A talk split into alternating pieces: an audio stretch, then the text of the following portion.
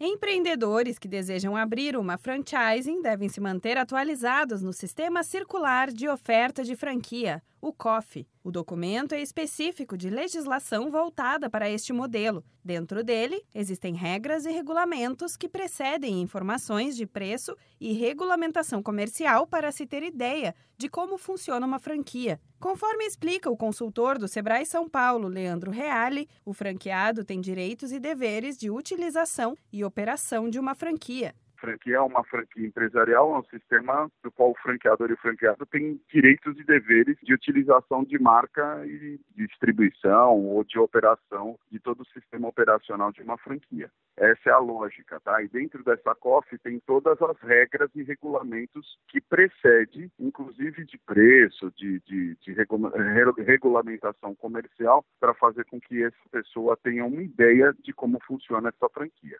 Entre as vantagens de abrir uma franquia estão o fato de adquirir um modelo que já funciona, ter um conhecimento e um plano de negócio pré-determinados, além da vantagem competitiva e produção de custo. Já as desvantagens podem aparecer se o empresário for muito independente, pois a ideia é seguir um certo controle de regras conforme o modelo padrão. Para não correr o risco de fazer o negócio errado, Leandro Reale dá algumas dicas que todo empreendedor deve saber antes de abrir uma franquia ele tem que olhar para dentro, verificar o que, que ele quer da vida dele, porque assim, se eu compro uma franquia, é um formato de liderança, de atitude, de, de formato de lidar com o negócio, e se ele vai montar uma coisa do zero, ele tem um outro formato de empreendedorismo. Então, assim, qual é o estilo de liderança que ele tem dentro dessa questão? Se ele gosta de trabalhar com equipe, se ele aceita crítica, se ele aceita a regra, é importantíssimo para que ele verifique se ele está apto a ser um um franqueado. Senão, é melhor ele partir já de cara para um negócio próprio,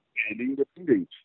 De acordo com a Associação Brasileira de Franquias, a ABF, o modelo de franchising menor está no dia a dia de mais de 8 milhões de microempreendedores individuais no Brasil. Um levantamento feito no ano passado mostra que a participação da modalidade no mercado só cresce desde 2016, com elevação de mais de 5% em 2018. Da Padrinho Conteúdo para a agência Sebrae de Notícias, Renata Kroschel.